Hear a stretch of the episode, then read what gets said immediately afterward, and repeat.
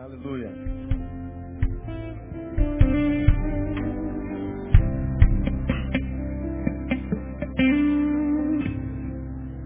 Vamos a Provérbios capítulo 4? Para você que vem a primeira vez, nós estamos desde fevereiro numa série de sermões aqui na nossa igreja. Em cima da parábola do semeador. E aprendemos que a parábola do semeador nada mais é do que uma parábola que revela quem nós somos. Fala de quatro tipos de corações. E para corações ele chama de terra. Junto do caminho, entre espinhos, pedregais e boa terra. Jesus está revelando a nós quem nós somos e quando nós temos consciência de quem nós somos, entendemos por que o que acontece conosco acontece conosco. Por que, que nós estamos como estamos? Estamos como estamos porque somos como somos. E também na parábola dos semeadores está explicado por que, que a palavra tem resultados tão diferentes nas pessoas que a, a, as escutam.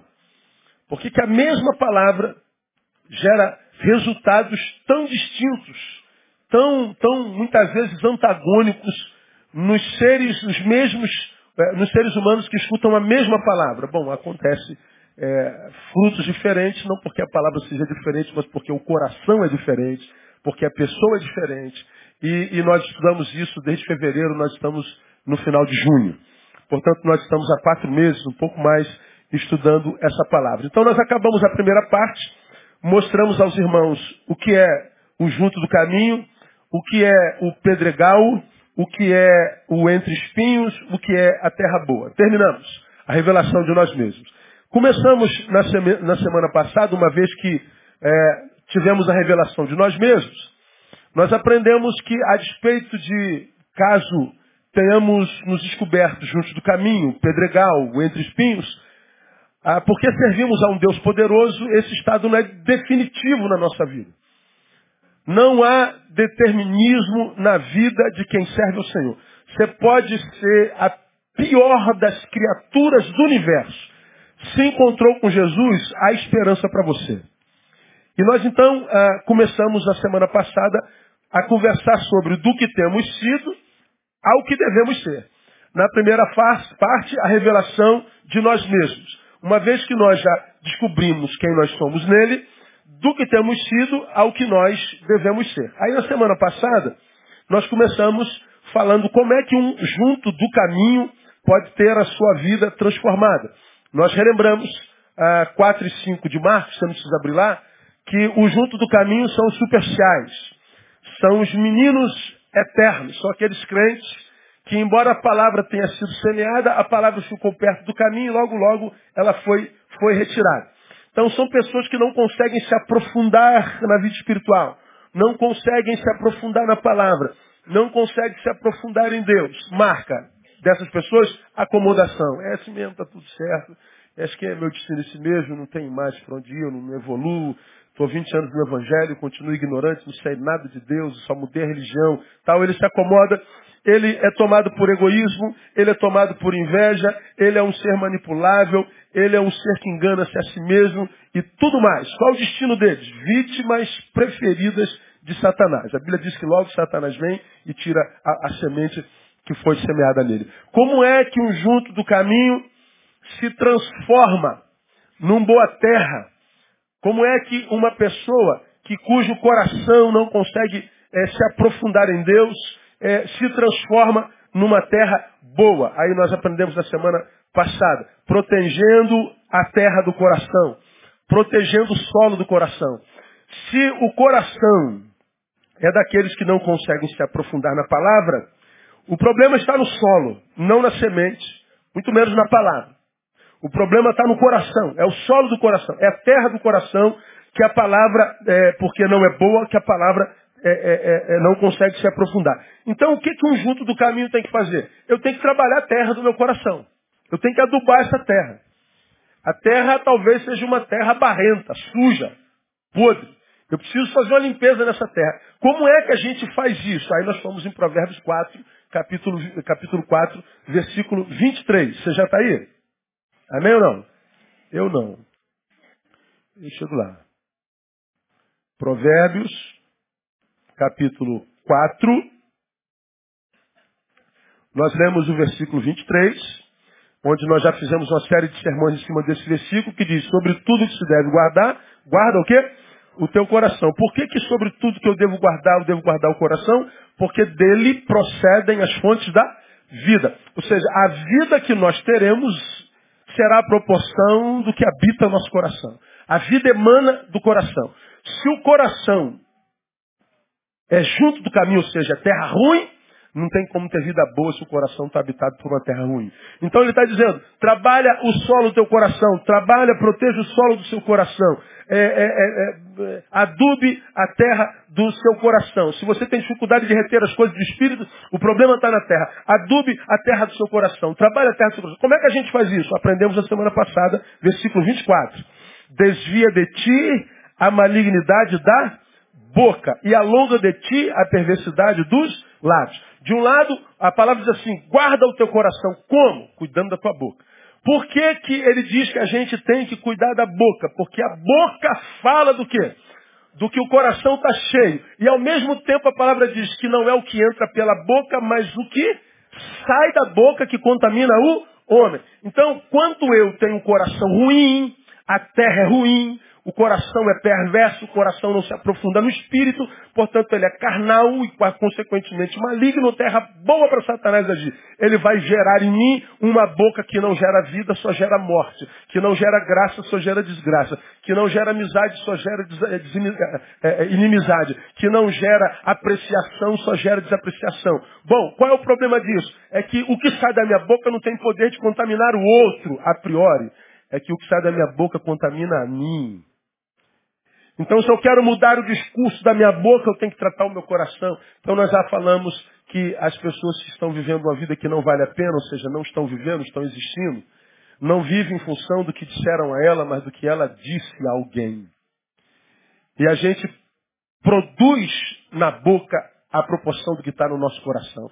Como é que a gente então cuida do nosso coração? É... Filtrando a produção dos nossos lábios. Eu acho que, como nós aprendemos na quarta-feira passada, um bom negócio para quem não consegue ver a vida fluindo é exercitar silêncio. Porque se o coração está ferido, magoado, amargurado, adoecido, enegrecido, apodrecido, cada palavra que você emite, você alimenta mais a doença dentro do teu peito. Mas, pastor, eu falo demais. Pois é, você tem que trabalhar o exercício do silêncio. Calar a boca. Enquanto você não puder pronunciar palavras de vida, cale-se. Porque a única vítima é você. Nós aprendemos na quarta-feira passada. Como mais que a gente guarda a terra do nosso coração? Versículo 25. Olha lá o que, é que ele diz lá. Dirijam-se os teus olhos para frente e olhem as tuas pálpebras diretamente para onde? Diante de ti. Desviram, dirijam-se os teus olhos para frente e olha as tuas pálpebras diante de ti. Ele está dizendo, sobre tudo que se deve guardar, guarda o coração. Como? Cuidando da boca, filtrando a produção dos lábios. Segundo, norteando os teus olhos. Eu acho essa palavra interessante, aberta. Ele fala que o coração é, é de onde emana a vida. E ele diz, como é que eu guardo o coração? Usando a boca e agora os olhos. Na semana passada, eu vou, vou antecipar, na semana que vem, na outra, eu vou ler o versículo 26. Olha o que diz o versículo 26 e 27. Pondera a vereda dos teus pés, e serão seguros todos os teus caminhos. Não declines nem para a direita nem para a esquerda. Retira o teu quê? Pé do mal. Olha como é que a palavra diz que a gente guarda o coração. Cuidando da boca, dos olhos e do que mais? Do pé. Não é interessante isso? Olha o que ele está dizendo. Que se o que faz a terra do meu coração, a terra boa, tem a ver com boca, olho e pé, então o que contamina de fato meu coração é humano. não é só demoníaco, nem espiritual. Se fosse só de origem espiritual, oração resolveria. Se fosse só de origem espiritual, demoníaca, um culto de libertação resolveria. Se fosse só um problema espiritual, supra-humano, transcendental, há uma mão na cabeça de um apóstolo desse ungidão que vocês seguem aí, resolveria. Mas por que, a despeito de ter um monte de gente com cabeça apostólica, mão apostólica na cabeça, sobe monte, desce monte, faz jejum, frequenta a igreja, faz campanha, ainda assim o coração continua perverso, azedo, cinza? Porque não é só espiritual, é humano.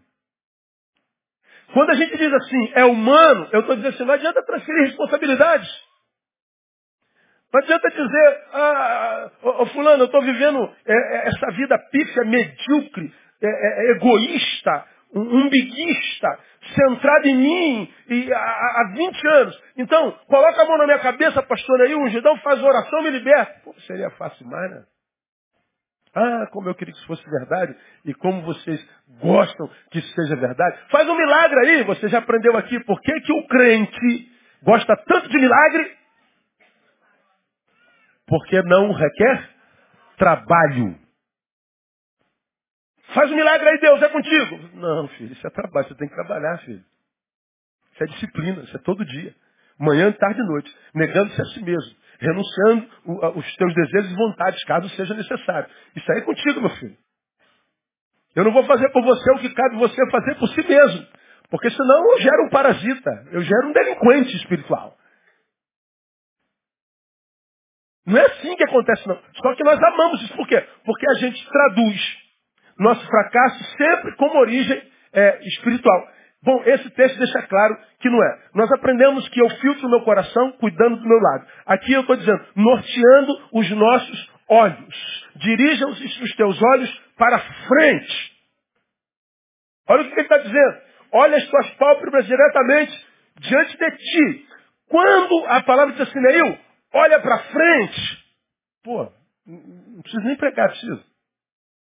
Por que, que ele manda a, a gente olhar para frente? Me ajudem. Porque nós temos tendência a fazer o quê? Me ajudem. A olhar para onde?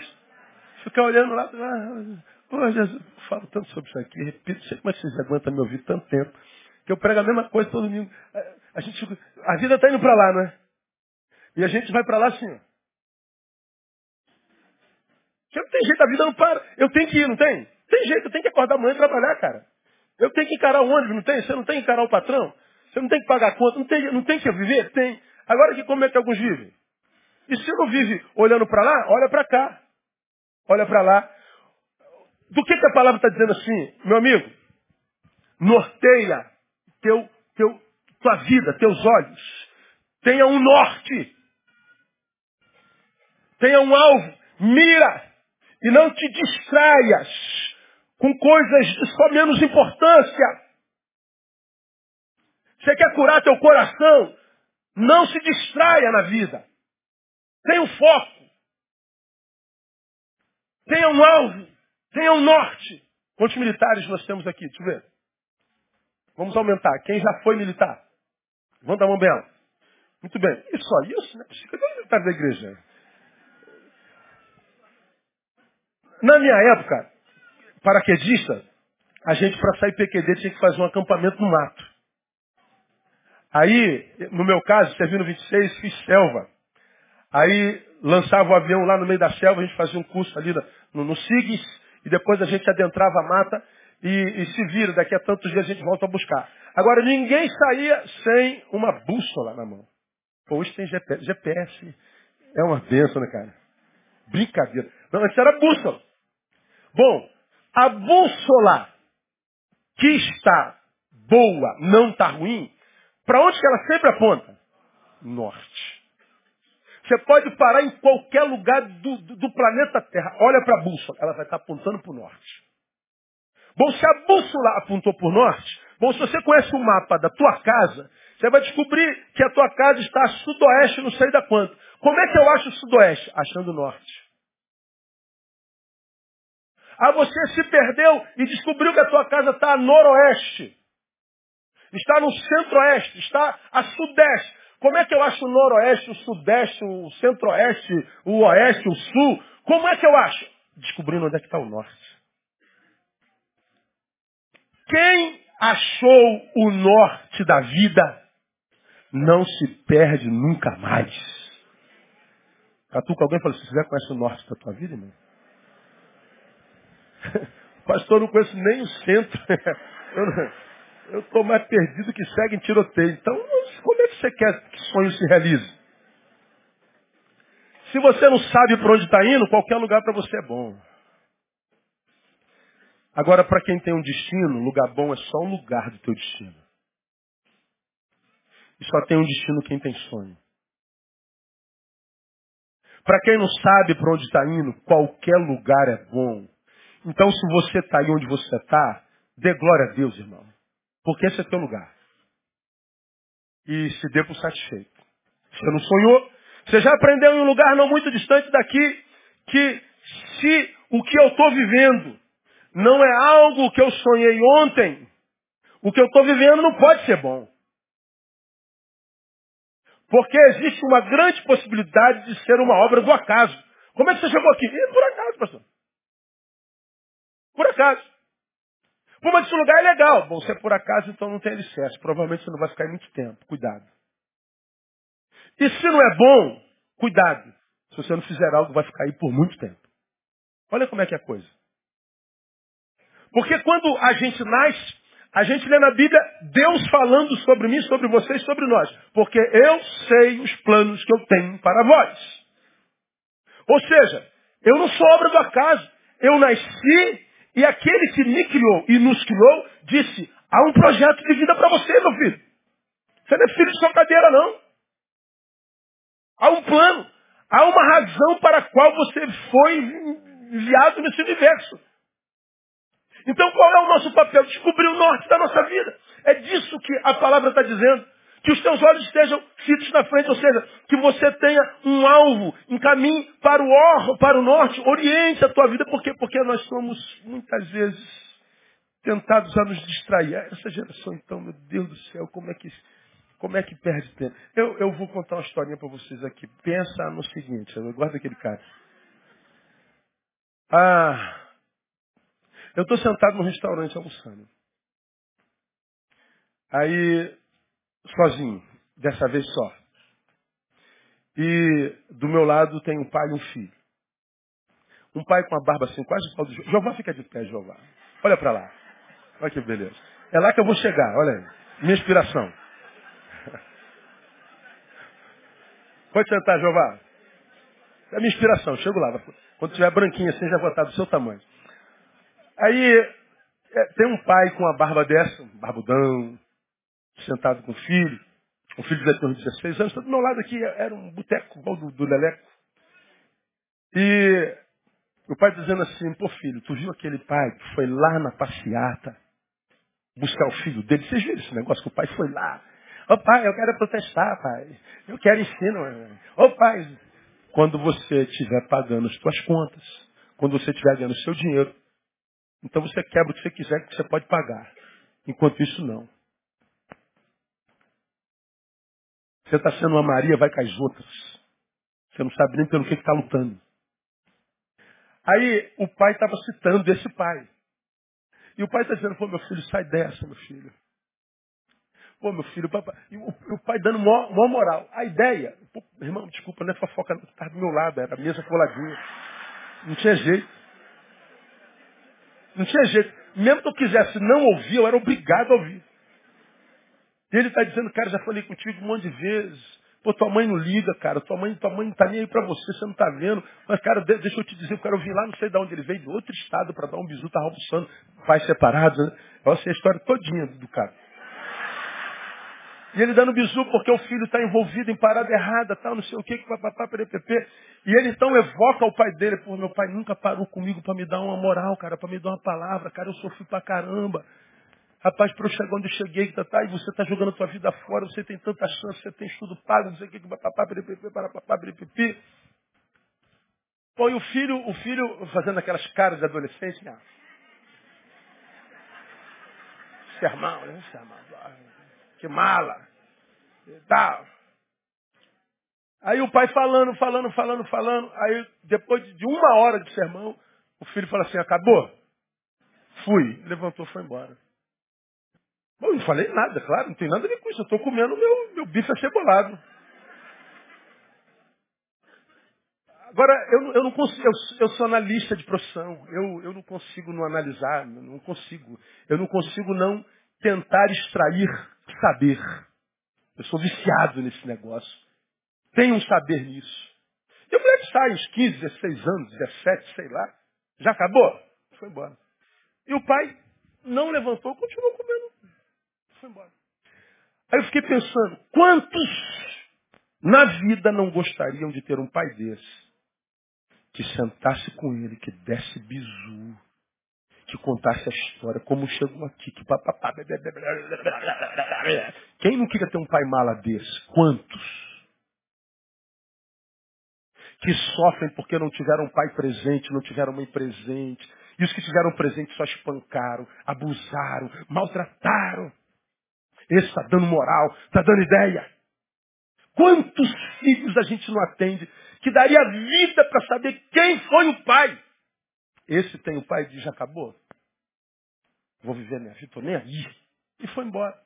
Como quem diz, estou cansado de sermão, eu sei que eu quero para mim, e eu sei da- quem cuida da minha vida sou eu, eu já sou o grande suficiente. Aí eu fico pensando, aonde que um garoto de 15, 16 anos tirou a ideia que ele é grande o suficiente, que ele já sabe de tudo? Da onde veio esse saber? Essa informação, eu já sei de tudo. Eu sei o que eu quero para minha vida. Eu, da onde que veio o conhecimento? É é a única coisa que eu pergunto para adolescente, para molecada depois. Da onde que você tirou essa maturidade toda? Me conta a tua história aqui, me conta. Me mostra aqui os calos da sua mão. Me mostra. Deixa eu ver quantas calças você já rasgou, capinando o terreno.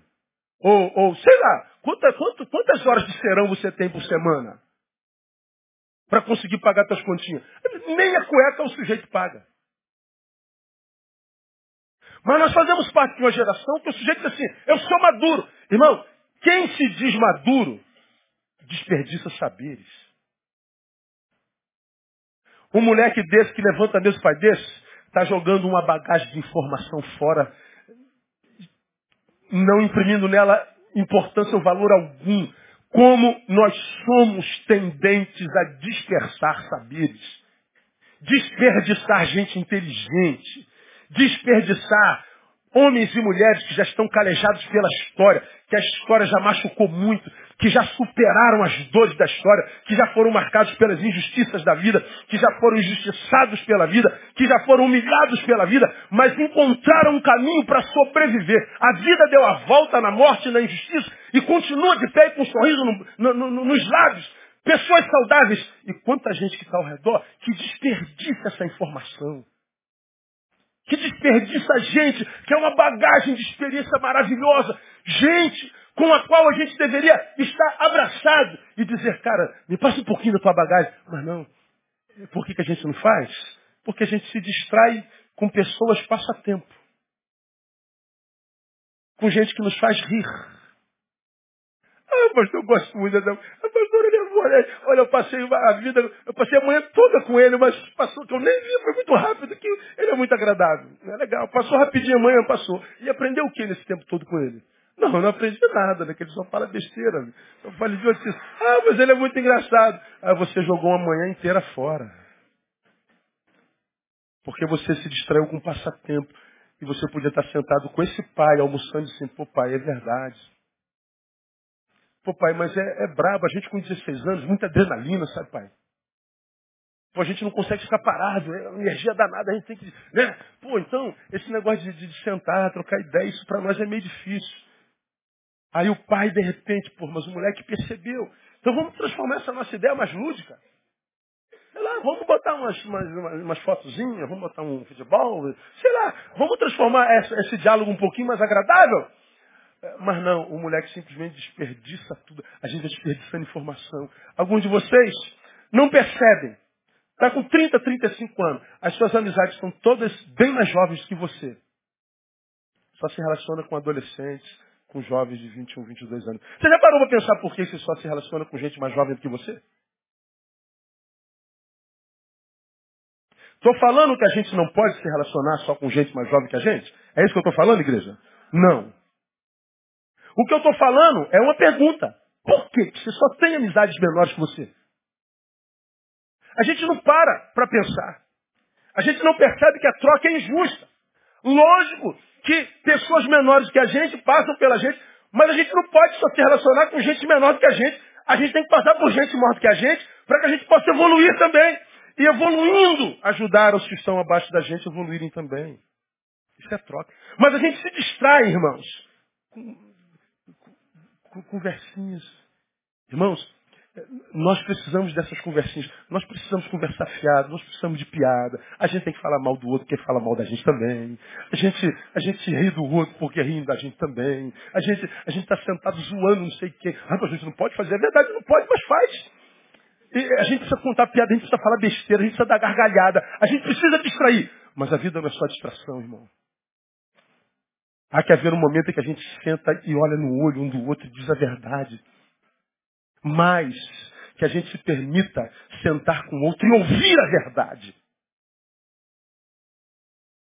Principalmente quando a gente está sentado com gente que nos ama. Porque o melhor lugar para se ouvir verdade é no ciclo do amor. Porque nós vamos ouvir essa verdade mais cedo ou mais tarde, só que por gente que não nos ama. Quando Salomão diz norteia os teus olhos, ele está dizendo, não se distraia, cuidado com as tuas relações, com os teus projetos, porque você saiu de lá, portanto você está a caminho, em direção a um alvo, a um destino, a uma missão, e, e você se distraiu de tal forma por tantos anos que você perdeu o senso da vocação, o senso da missão. E agora está num lugar que você nem sabe que lugar é esse, porque você já não sabe nem para onde estava indo mais. O que, isso tem a ver com o coração? Como é que eu posso estar num lugar que eu não planejei, que eu não sonhei, portanto eu não curto, e ter um coração terra macia, fértil e agradável para que eu tenha ou viva transcendência nesse lugar? Como, cara? O nosso coração só se alegra quando a gente está com gente que a gente ama. O nosso coração só se alegra quando a gente está no lugar que a gente sonhou. O nosso coração só se alegra quando a gente está no, no, caminho para o qual nós fomos criados. O nosso coração só se alegra quando a gente tem consciência de que nós estamos no centro da vontade de Deus. Então as distrações precisam ser levadas a sério. Levadas a sério. Vou dar um exemplo, gente, aqui. Me perdoe. Nessa, nesse, nesse último mês, cara, eu estou sendo bombardeado de e-mail, de, de, de telefone. Mas o senhor está acompanhando a irmã fulana? O senhor está acompanhando a irmã fulana? Eu falei, tô, irmão. Porque tem uma classe aí em, em, em greve. E alguém envolveu-se direto nessa classe. Eu acho que tem que se envolver mesmo em sua classe. Se a classe dos pastores estivesse em greve, eu ia envolver também na classe dos pastores em greve. Agora, está aí nas redes sociais, a igreja evangélica não dá apoio, não dá apoio, o não dá apoio, os evangélicos não dá apoio, os evangélicos não dá apoio, a igreja está calada. A igreja quem é? Diga. Sou eu. Mas você viu o que foi publicado, viu o que falou, viu o que você disse, viu o último papo? Vi, gente, estou vendo tudo, gente. Tudo chega mim. Se não chegar, você manda para mim, chega tudo. Mas eu estava lá, não falar o quê, gente? Eu tenho mais o que fazer. Você já pensou se eu envolvesse a igreja em briga de classe. Professores fizeram greve. Entra Betânia. Agora entraram os vigilantes. Entra Betânia. Entrou os guardas municipais. Entra. Polícia Federal em greve. Entra Polícia Federal. Entrou. Sei lá quem mais entrou em greve. Todo mundo entrou em greve, meu. Hã? Metroviário, rodoviário e tudo que é área da vida entrou em greve. Agora você já imaginou se eu envolvesse a igreja em cada briga de classe. Ah, porque a igreja está envolvida com, com abuso de criança, a igreja está envolvida com a causa dos pobres e com a nossa causa nada. Lógico, filho. Abuso de criança é uma coisa, criança é gênero. A sua briga é sua. E a gente fica se distraindo. Aí, pastor, o senhor está vendo? Tô, mas eu não vou me distrair com isso. Estou ocupado a beça. Eu sei da minha agenda. Eu sei das minhas prioridades. Eu sei onde eu enfio minha cabeça e o meu nome e o nome da minha igreja.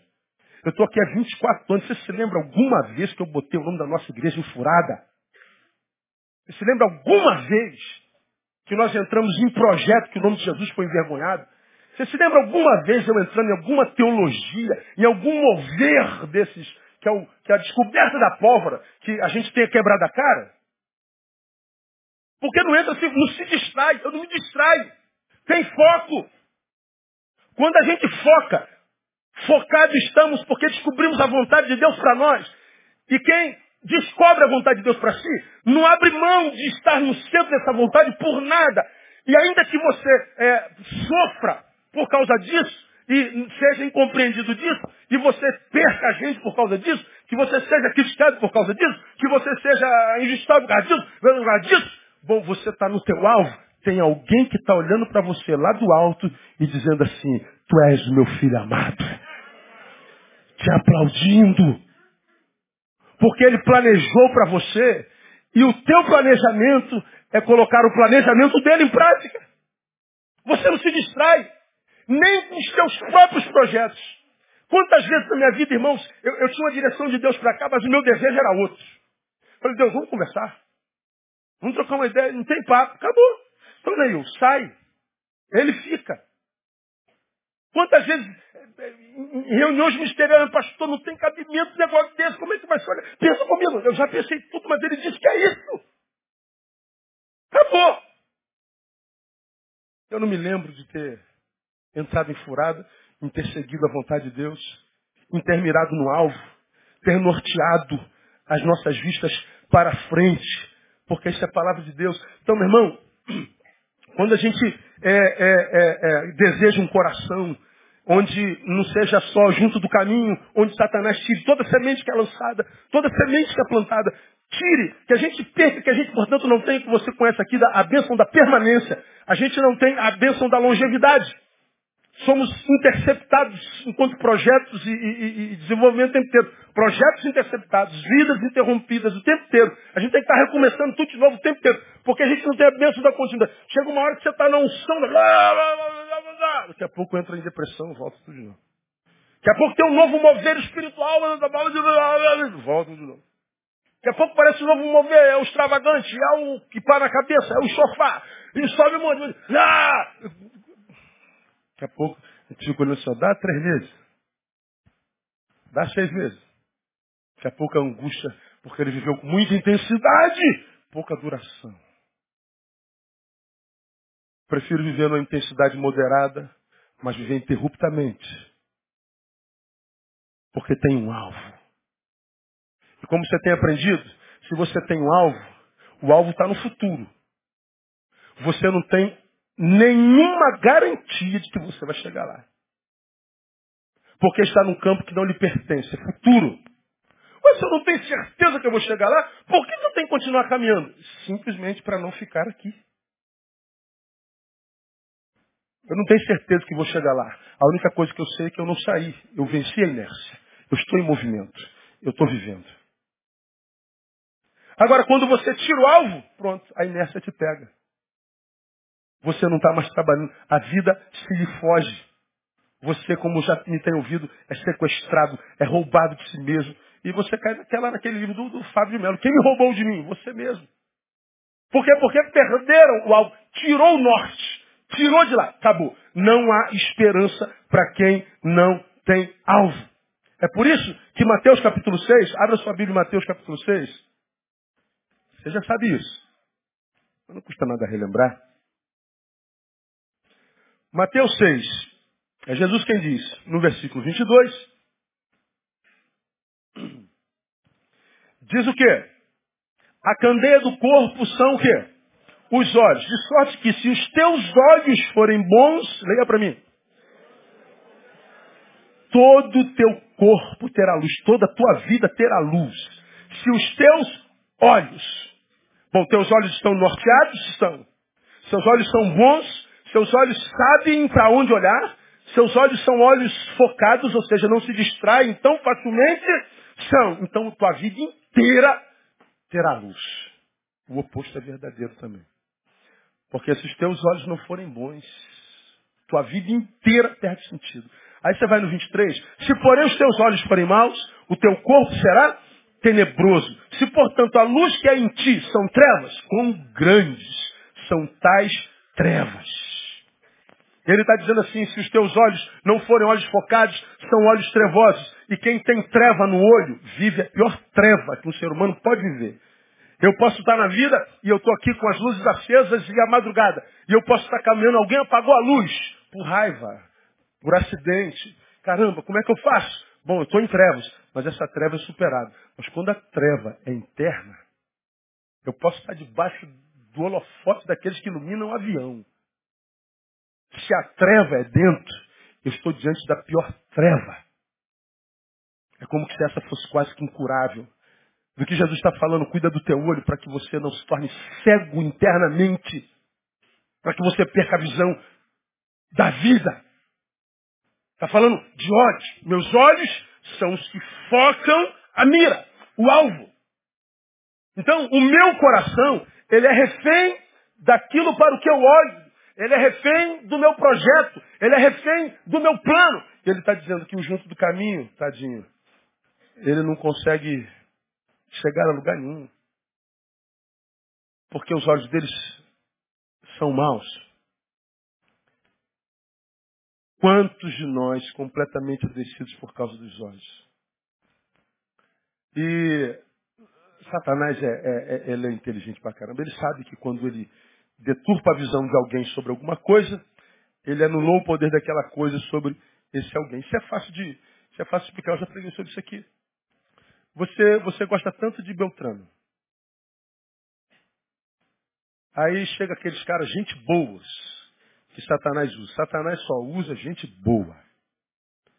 Porque se o cara for ruim, tu não ouve ele. Você já aprendeu aqui que hoje as maiores armas utilizadas por Satanás são os amigos. Os inimigos a gente foge. Então ele não usa mais inimigo, ele usa amigos. Ninguém fumou o primeiro trago que não tenha sido dado pela mão de um amigo. Ninguém cheirou a primeira pedrinha, a primeira carreirinha, como já preguei aqui, sente um amigo e disse assim, pô meu brother, eu tô vendo que você tá ruim. Aberto, irmão. Tamo junto e misturado, bro. Vou te deixar nessa parada aí não. Aí, pega isso aqui. Isso aqui vai te levar para uma outra, irmão. Ó, junto e misturado. Pô, brother, não quero isso não. Pô, tu já me viu te botando em alguma furada alguma vez, irmão? Não, não tem dinheiro para isso não. Que isso, irmão? Somos carne e unha. Lembra que eu preguei sobre isso aqui? Quanto é que custa o primeiro saquinho de cocaína? É grátis. Quanto é que custa a primeira pedrinha de crack? Quanto é que custa o primeiro cigarrinho de maconha? Tudo grátis. Por quê? Quem dá é um amigo. Aí você já está ruim, chega um amigo. E, e, aí, e aí, tudo bem? Beleza? Tá? Beleza? Oh, cara, tá? Aquele cara simpático, aquela menina simpática, amigo, todo mundo guarda dele e tal. Aí daqui a pouco ele muda de assunto, está sabendo de fulano? Cara, quando eu ouço alguém, pastor, está sabendo de fulano, minha antena, vum, não sobre o fulano que ele vai falar, mas sobre ele. Porque quem fala de alguém mal de mim, de alguém para mim, mal de alguém para mim, fala mal de mim para alguém. Só que há em mim, você, um desejo diabólico de querer saber da vida do outro. Ou não? Alguns de vocês dizem, em mim não. Ó, você está totalmente abolizado.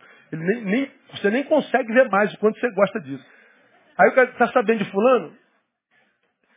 Na prática, era para a gente fazer assim, ó, eu não sei, não estou nem querendo saber não, irmão. Ou então não sei, o que você vai dizer vai edificar? Não. Então não precisa dizer. Do que a gente está falando mesmo? Mas não, a gente, bum, ele prendeu a gente.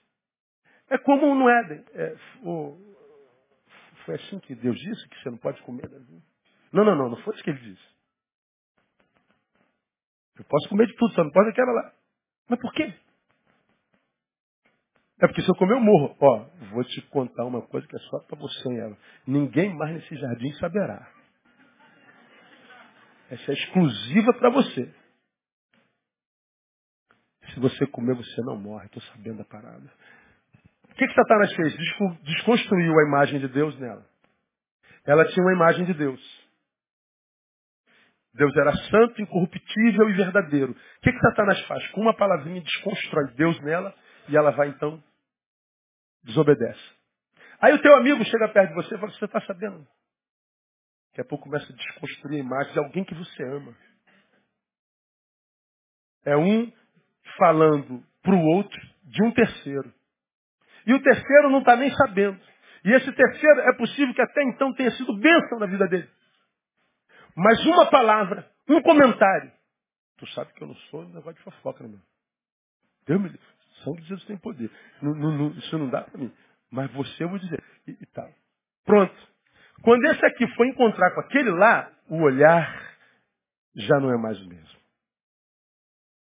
Entrou um cisco no olho, entrou um plástico entre ele, a visão já está deturpada. Quantos de nós tem uma visão da vida completamente equivocada? Uma visão de reino de Deus completamente equivocada. Uma visão sobre qualquer coisa completamente equivocada. Por quê? Porque uh, os olhos foram embaçados por relações que não contribuem em nada. Por distrações o tempo inteiro. Não, não se concentra. Eu, eu, eu posso falar disso porque eu sei é, o meu primeiro sintoma de cansaço psíquico. Quando eu estou muito cansado, eu não consigo me concentrar no que eu leio de jeito nenhum. Qualquer coisa me distrai. Eu não consigo estudar. Eu não consigo me prender nada. Eu me distraio com qualquer coisa. Um, uma coisa que cai, ou, ou, um copo, alguma coisa no computador, uma música que tocou, um, um negócio que fez lá fora, eu não consigo me concentrar. A distração é o sintoma de que eu cheguei no limite. Eu sei disso. Quando eu não estou conseguindo juntar duas palavras, quando eu não estou conseguindo fazer uma frase, falei, ah, Neil, você já chegou no teu limite, né? Dá um tempinho aí, né? Eu preciso sair para fazer um descarrego. Não é no templo de Salomão, você pode ter certeza disso. Então, ah, eu sei do meu limite. Distração. Quando Jesus diz assim, se os teus olhos forem bons, ou seja, se os teus olhos, é, mais do que perceber imagens, discerni-las, ou seja, eu sei o que eu estou vendo. Vejo porque quero ver. Entendo o visto e é lá que eu quero chegar. Você, você mais do que percebe imagem, você discerne imagem. Você sabe o teu destino. Você sabe o que quer. Você sabe o que está olhando, por que está olhando, para que está olhando. Você não é alguém que está sendo só distraído pela beleza, pela gostosura, pela simpatia. Não, você tem um alvo. Ele está dizendo, se os teus olhos forem bons, toda a tua vida terá luz. Tratou o olho a vida inteira tem luz. É disso que ele está dizendo. E porque a gente não tem todo o tempo do mundo, deixa eu mostrar para vocês é, três lugares para os quais a gente olha constantemente e que tem poder tremendo de influenciar a nossa vida. Três olhares. Primeiro, olhar em direção à vida como um todo. Olhar em direção às coisas. Olhar em direção às pessoas. São três realidades das quais a gente não foge. Olhar a vida, ou seja, a visão que eu tenho dela. Alguns não têm visão nenhuma da vida. Por isso, a vida leva para onde quer. Pessoas não se amam e se entregam a qualquer coisa, a qualquer pessoa. Tem pessoas que a gente sabe o amor que tem por si mesma, à proporção da relação que ela tem. Quer saber quem é fulano? Veja com quem ela senta, veja com quem ela anda. Vovó te ensinava isso, né? Diga-me com quem tu andas. Acabou. Você sabe quem é a pessoa em função de com quem ela anda, com quem ela senta, com quem ela se relaciona. Tem pessoas que se dão a relacionamentos que, para se dar relacionamentos com eles, só pode querer se castigar. Eu estou entrando nisso, pastor, porque eu quero ser castigado. Isso é um martírio. Ah, não sei se ela sabe disso. Mas em função de quem é, só pode ser. Porque quem se ama, não se dá qualquer um não, se valoriza. Então não tem jeito. São, são três vertentes que a gente tem que olhar. Bom, é, em direção à vida, é, é só repetir o que eu acabei de falar, então vamos passar para a coisa. Filipenses capítulo 3. Vamos a Filipenses capítulo 3. Isso é Paulo. 13. Olha do que, que Paulo está falando nesse capítulo. Olha o 2 primeiro. Qual é a primeira palavra do versículo 2? Qual é? Acautelai. O que é acautelai? Tomai cuidado. Tenham cuidado. Dos cães, acautelai dos maus obreiros, acautelai da falsa circuncisão. Ele explica o que é circuncisão. Ele vai, cuidado, cuidado, cuidado, cuidado. Do que que Paulo está falando? Cuidado com o quê? Com as distrações. Cuidado com os cães. Cuidado com os maus obreiros. Cuidado com a falsa. Não. Ele está dizendo assim, ó, você foi alcançado por Jesus. Você vai se encontrar com, com os cães. Gente que diz ser uma coisa e a outra. Você vai se encontrar com os falsos obreiros, com os maus obreiros. Ou seja, eles são maus. Pode ser por, por má intenção ou por incompetência mesmo. Eles não são bons no que fazem. Não é só maldade e perversidade, não é que quer usar você. É que são, são obreiros, mas não são preparados para isso. E um alguém não preparado pode fazer um mal tão grande como um bem preparado mal intencionado. Dá para entender essa diferença da coisa? Então eu não sou bom, eu sou cirurgião cardíaco. Pô, cara, eu, eu, eu saí da faculdade ontem, minha primeira cirurgia, vai? Pô, meu. É. A, a, mãozinha no bisturi. Isso pode fazer um estrago. Mas eu posso ser um cirurgião com 30 anos de, de, de, de, de experiência e tem uma proposta aqui ó, de um milhão de dólares por um coração fresquinho. Filho morreu. Não deu, mãe. Tira o coração. Outro. Cuidado com os maus obreiros. Ele está dizendo, cuidado com a circuncisão, com a religiosidade é, dentro do Evangelho. Ele está dizendo, cuidado com as distrações. Do que que Paulo está falando? Ele está falando que a gente tem que ter cuidado. Aí mais lá na frente, no 13, ele diz assim, irmãos, quanto a mim, eu não julgo que eu haja alcançado. Mas uma coisa faço, e é que, leia comigo, esquecendo-me das coisas que para trás ficam, e avançando para o que estão adiante, prossigo para onde?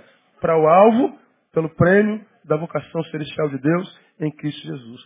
Paulo está aconselhando uma igreja, ele já é tido como um ícone entre os de Jesus, e ele está dizendo, olha, cuidado com as distrações. Então não quer dizer que eu tenha alcançado, eu estou aconselhando vocês, estou compartilhando as revelações do, do, do, Cristo, do nosso Senhor, mas não pensem que eu estou pronto, não. Sabe qual é a diferença minha para vocês? É que eu, eu, eu, eu, eu faço uma coisa eu deixo o meu passado ser passado. Eu publiquei, eu não, publicaram lá no meu Face uma frase que eu usei no sermão passado, que diz, passado, fique aí, não venha me contaminar. Futuro, fique aí, vai chegar o teu tempo. Estou ocupado vivendo o meu presente. 70 mil cliques. Esse negócio é, é forte, negócio de, de rede social. Bum! Passado fica aí, não vem me contaminar. Futuro, fique aí. Vai chegar o teu tempo. Estou ocupado vivendo o meu presente. É do que Paulo está falando. Uma coisa fácil, eu deixo o passado ser passado e prossigo para o alvo. Eu tenho um alvo. Eu não sei se vou chegar lá, mas no presente, meu papel é mirar nele. É não me distrair dele. Agora você imagina, pense Paulo com um passado nas costas.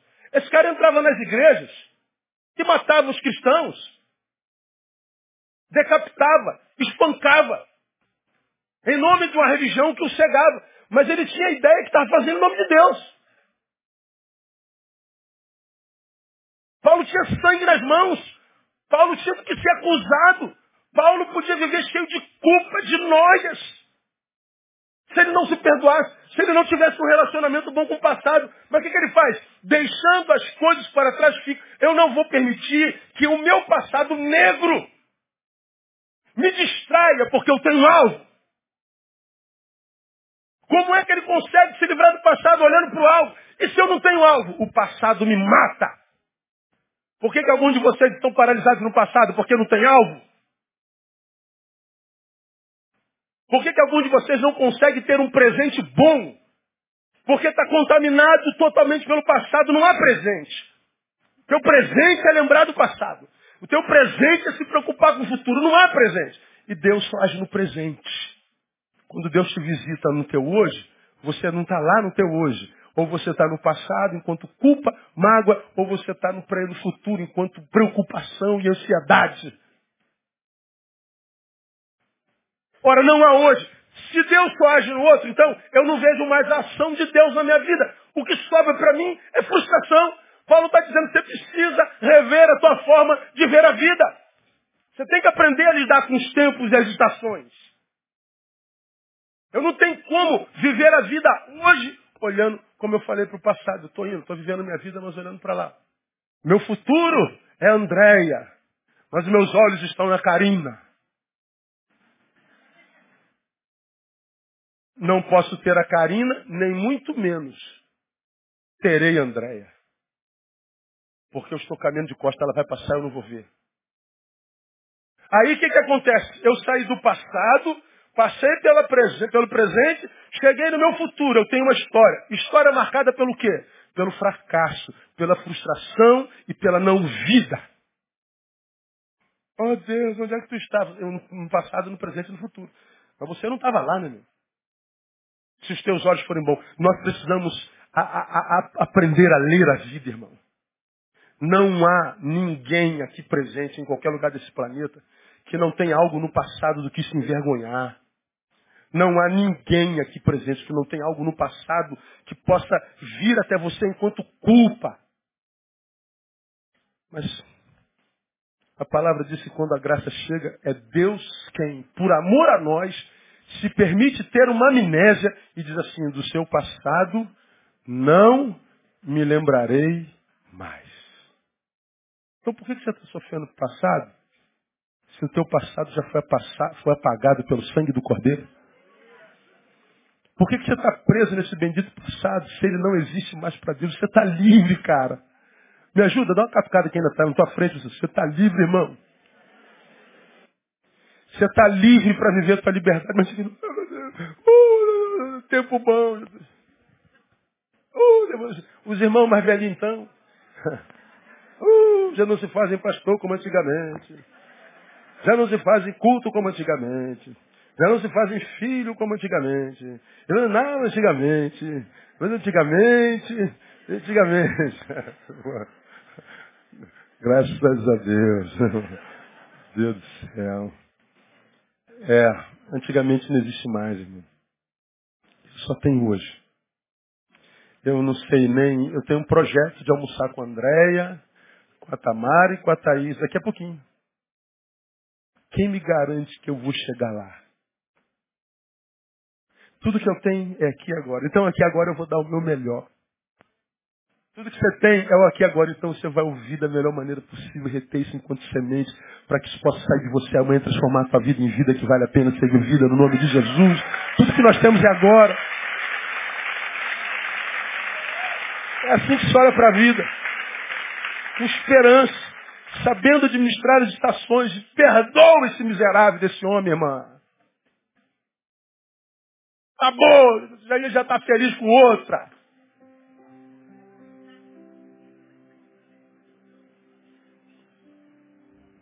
Não sei nem por que eu falei isso agora. Deus deve estar falando.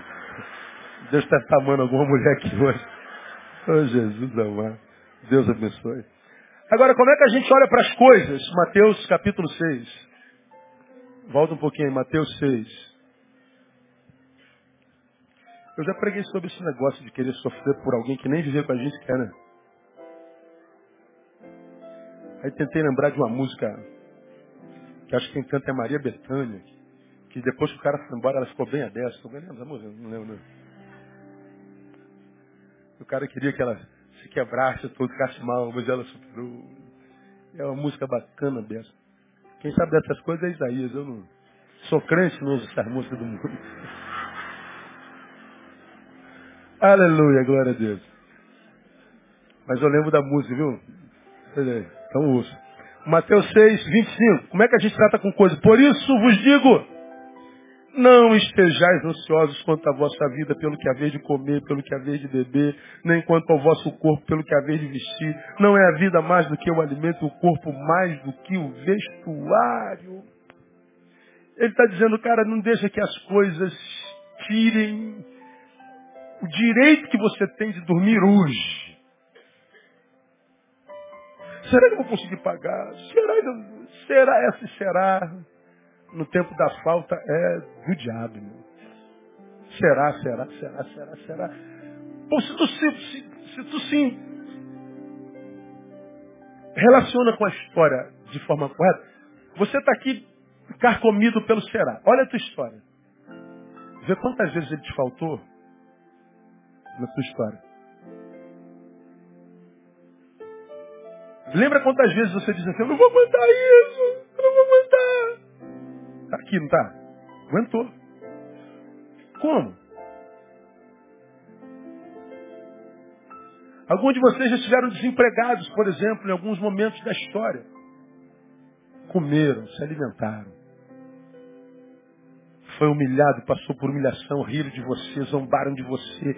Foi uma dor inumana, foi uma injustiça perversa. Olha onde você está, irmão. Você está na presença de Deus, sentado na presença de Deus, não perdeu a fé, você continua crendo, você é chato, você é um mal morredor. Eles queriam matar você, acabar contigo. Eu estou aqui na casa do Pai. E alguns deles estão bem longe. Quantas vezes já foi humilhado? Quantas vezes inventaram coisa a teu respeito, mentindo a vosso respeito? Quantas vezes? Meu Deus, como é que tu permite uma coisa dessa? Eu sei o que eu estou fazendo, filho. Faz a tua parte, filho. Deixa o resto comigo. Fica me lembrando o que eu tenho que fazer. Não, gasta força fazendo o que te compete nesse negócio. Não para de ficar me lembrando o que eu tenho que fazer. Eu sou Deus, pô. Pelo menos é como eu, eu tento fazer. Cara, tá doendo pra caramba. Deus, eu, se eu fosse eu já tinha agido já. Eu, é possível. Mas como eu sei que tu sabes mais do que eu, eu acho, ou você tem certeza que tu sabes o que está fazendo. Então eu, eu vou na tua. Isso é fé. Porque veja se tem lógica nisso. A gente duvidar de que Deus agir. Como que a gente pode duvidar de que Deus vai fazer alguma coisa? Veja se você tem base bíblica, histórica, é, sei lá qualquer tipo de antropológica, sociológica, soteriológica, ramatológica, diabólicológica. Veja se você tem alguma razão para duvidar de que Deus agir ou não. E da onde vem a dúvida? Da onde que vem essa dúvida? Daí, por que você está com medo aí? Qual é, qual é a desse teu medo? Ah, por que, quem me garante que Deus vai agir? Mas da onde você tirou a ideia de que ele não vai? Da onde a dúvida? Não é mesmo, cara? Que razão. Que isso? Ele é Deus. Ele não está preso na, na parede da minha igreja. Não é de barro, não é obra das minhas mãos. Ele tem boca, sempre falou comigo. Ele tem ouvido e me ouviu. Caminha comigo o tempo inteiro. Me trouxe até aqui, quase 48 anos de estrada. Ah, Neil, vai embora, pai. Ó Deus, estou na tua. Ah, irmão, tu andou. Tu venceu a inércia. Você venceu a morte. Como teu Deus não é Deus de mortos, é Deus de vivo, ele vai agir no teu favor no nome de Jesus. Quando você se permite parar pela inércia, você está dizendo, eu morri antes da morte chegar. Deus não é Deus de mortos. Segue, irmão. Pastor, está doendo, vai com dor. Pastor, estou com medo, vai com medo. Tem que ser cumprida a missão? Tem. Missão é feita para ser cumprida. Ele vai honrar você. Se a caminhada é de bom senso, lógico, não estou falando dessa espiritualidade idiota que tem por aí. Não, não, não tem senso nenhum, tem nexo nenhum, não tem algo, não tem função nenhuma. Mas não, ele só está pensando que Deus vai realizar os desejos dele. Porque suprir as nossas necessidades, não as nossas vontades, não os nossos desejos. Então, as coisas não são problemas nossos. Eu só tenho que me preparar para trabalhar para conquistá-la. Se o que eu conquistei me foi tirado, eu não tenho que me preocupar se vai ser devolvido ou não. Bom, Deus não me faltou até hoje. Não vai me faltar. Ele vai suprir todas as nossas necessidades em glória. Ele prometeu. Então você está estudando igual louco. Pastor, será que eu vou ter futuro? Vai, filho, calma. Continua vivendo o teu presente. Não vai ser jogado fora esse teu esforço todo, não. Deus sabe que você saiu de, de Campo Grande para estudar na, na, Zona Sul e a aula começa às duas e tu saiu às quatro da, da manhã. Deus está vendo. Ele vai honrar o teu trabalho, o teu esforço. Ele vai honrar a tua luta. Porque você não está é, é, querendo ostentação, você só está querendo o pão de cada dia. E o pão de cada dia diz, ah, esse não vai faltar não, você pode ficar tranquilo. Ele vai suprir as tuas coisas. E para a gente terminar, 1 João capítulo 4, como é que a gente lida com as pessoas? Eu, eu pulei um monte de coisas, eu tenho que acabar esse top coisa, porque senão não, não, não dá. Ah, 1 João, terminei. 1 João é lá no finzinho, não é o Evangelho, são as epístolas, tá? 1 João capítulo 4. Lembra que nós estamos falando de como guardar o coração, norteando os nossos olhos. Mostrei como a gente vê a vida, como a gente vê as coisas, como a gente vê as pessoas. Olha o versículo 7. Amados, amemos-nos uns aos outros, porque o amor é de Deus. E todo que ama é nascido de Deus e conhece a Deus. Aquele que não ama, leia comigo, não conhece a Deus. Por quê? Porque Deus é amor. Então como é que eu sei que alguém conhece a Deus ou não? Pela relação de amor que ele tem ou não com a vida e com as pessoas. Então tu pode encontrar um crente mais ungidão. Ele fala a língua estranha, ele fala a língua dos anjos, serafins, querubins. Uriel, Rafael, tudo que é El da vida ele fala. Mas ele é grosso com a sensorista. Ele é um cavalo com a faxineira. Ele abusa do poder que ele tem na igreja. Não sabe nada de Deus, é um mentiroso. A régua do Espírito Santo é o amor. E como você já aprendeu aqui, o amor não é um sentimento. Se amor fosse só um sentimentozinho qualquer, como esse que a gente imagina sentir quando deseja alguém, o amor seria uma coisa muito pobre. O amor é mais do que o sentimento. Se, se não fosse assim, ele não diria para a gente amar o inimigo. Como é, eu vou, como é que eu vou amar o inimigo? Eu quero mais que ele morra. Que eu vou amar o cara que estuprou minha filha? Como é que eu vou falar, amar o cara que roubou meu carro? Como é que eu vou amar o cara que, que, que, que, espancou a velhinha ali, como é que eu vou amar o cara que me denegriu o nome? Como é que eu vou amar o cara que. É, ele está dizendo que você amar o teu inimigo. Amar o próximo é, é, dar o próximo o que o próximo precisa, independente do que seja isso e se estiver na sua mão. O amor, como você já me viu pregar, é uma atitude que vai muito além de sentimentos. Se o amor é uma atitude, eu posso amar até alguém de quem eu não gosto. Eu não gosto de você, mas vou te amar. Vou te servir. Vou te abençoar. Vou te dar outra chance. Vou te perdoar. Vou te liberar. Você está amando. Quando você dá ao, ao, ao, inimigo que ele não te deu, você está dizendo, eu não vou me transformar em você de jeito nenhum. Vou continuar sendo eu, a despeito do que você tenha tentado fazer para me deformar. Perdeu, cara. Toma aqui, ó. Água. Tu me negou. Quando eu mais precisei. Ah, agora também é minha vez. Perdeu, cara. Você se vingou, você perdeu. Agora, quando você dá água, ele te perdeu. E é exatamente assim que o diabo trabalha com a gente.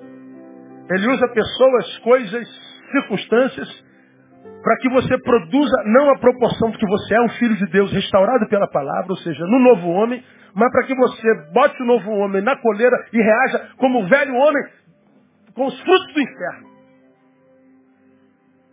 Ah, me dei bem. Não, você perdeu. Você perdeu. Como eu já ensinei vocês aqui no passado, pega um camarada que vive expulsando demônio, expulsando demônio, você diz, esse tem poder, esse tem unção. Ou seja, a base da tua visão espiritual é o demônio. É a relação que o sujeito tem com o demônio. Isso numa ramificação da igreja evangélica é para o crente que não tem base na palavra, não tem experiência com, com o Cristo que a gente prega, com o Espírito Santo, ele fica impressionado com o poder que alguns têm sobre o demônio.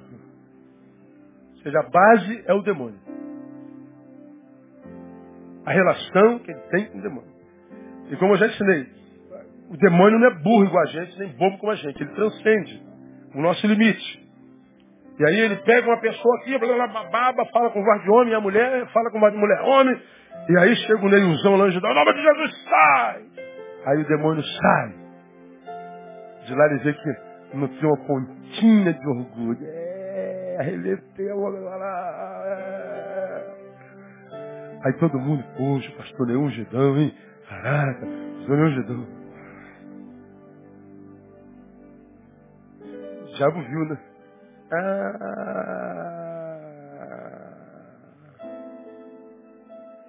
Esse mesmo diabo, então o outro só assim, pega aquele outro cara lá.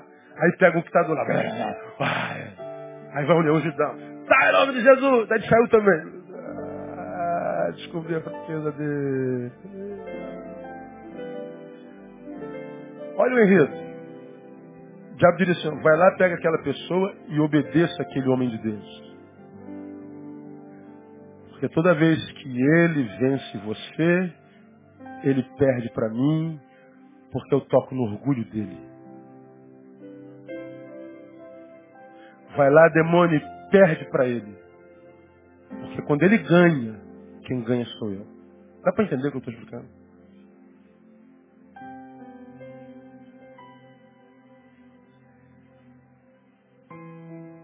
Agora, às vezes, em que a pessoa te fez mal, te fez mal, te fez mal, e, e ela então agora está precisando de você, e você está na mão abençoar, amar, mesmo que você esteja com raiva dela, com mágoa dela, com ódio dela, mas você a ama dando o que ela precisa. Aí vai aparecer alguém que é um idiota mesmo, né? Tu é um boiola mesmo, né? É um molenga. É um frouxo mesmo, né, lá? Por isso, tu frouxo. Tem, tem que morrer pastando mesmo. É, para ele, você perdeu. Mas para Jesus,